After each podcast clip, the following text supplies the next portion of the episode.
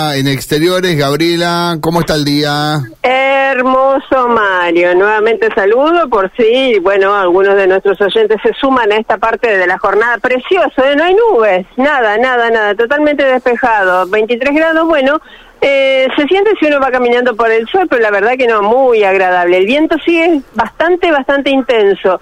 Yo creo que es del noreste, ustedes podrán ratificarlo, pero algunas banderas, algunas copas de los árboles me lo indican así. Bueno, yo no te quiero contradecir, pero acá la FIT dice sur-sureste. ¿eh? Ah, bueno. Sur. Ah, bueno. Bueno, ¿qué sé yo? No sé. O se te dio vuelta la veleta, Gaby. es muy probable. o eh, tienen un problema ellos con la lectura. Porque lo, mío es esto, es mirar las copas de los árboles. Claro, no tengo no, nada de tecnología ni de Pero funcionó, siempre funcionó el sistema, ¿no? no por simple. Tal vez arremolinó un poco en la esquina para donde estoy mirando y esa fue la sensación que lo, lo, urbano nos puede complicar, sí. Fíjate, si se mueve algún edificio porque hay un terremoto, estaríamos hablando de otra cosa, ¿no? Sí, no, no. No, afortunadamente no, no, no, no, no tenemos sismos en esta parte del planeta, pero ¿quién te dice con semejante cambio este climatológico a nivel global uno nunca sabe? Bueno, a ver, la semana pasada fue, si se quiere, además de la cuestión electoral, netamente paritario, porque se escucharon las ofertas, porque votaron, porque aceptaron, excepto un sector del Estado santafesino.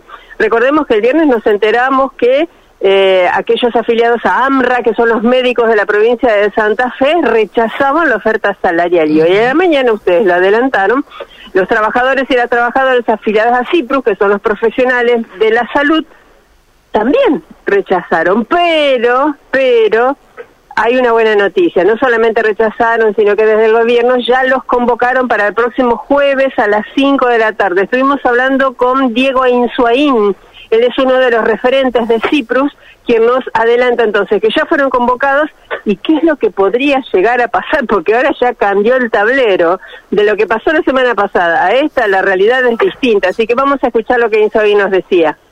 los profesionales de la salud han definido eh, una, digamos, que el gobierno tenía que mejorar la oferta, digamos, no que no era aceptable lo que habían propuesto y a partir de eso fuimos comunicados eh, de una nueva reunión que eh, está convocada para este jueves a las 17 horas, en una nueva reunión técnica paritaria donde vamos a volver a llevar los reclamos que venimos levantando desde hace mucho tiempo, que tienen que ver obviamente con nuestros derechos y con la salud pública. La situación económica está cambiando después de un domingo donde las elecciones marcan el rumbo económico y político o lo desmarcan. No lo sabemos aún. ¿Ustedes creen que de aquí al jueves van a analizar esta situación para incluirla en la discusión?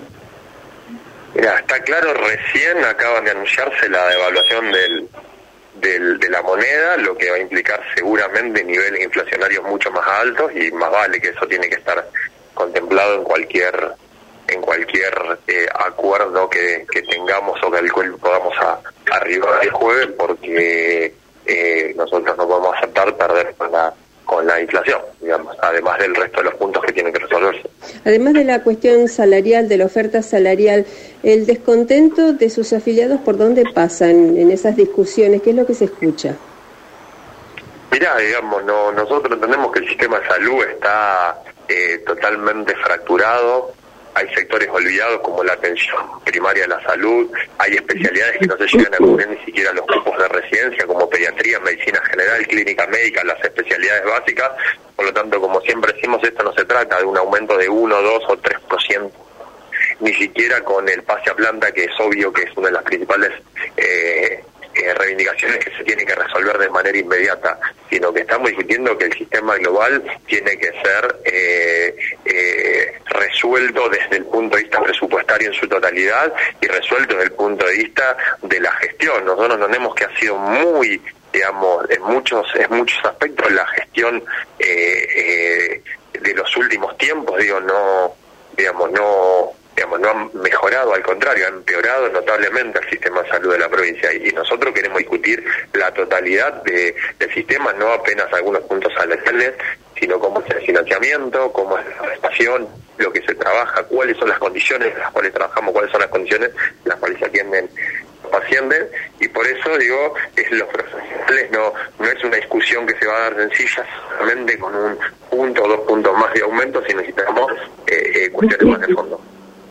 Bueno, Diego ahí entonces referente de CIPRUS, los trabajadores de la salud, quienes ya tienen fecha para renegociar su aumento salarial. ¿Qué va a pasar con los anteriores? Bueno, entendemos en principio que lo que ya se acordó la semana pasada y se firmó se respetará. Será entonces la cláusula gatillo lo que vaya actualizando los salarios de los y las trabajadoras a medida que sea necesario en torno de la estadia.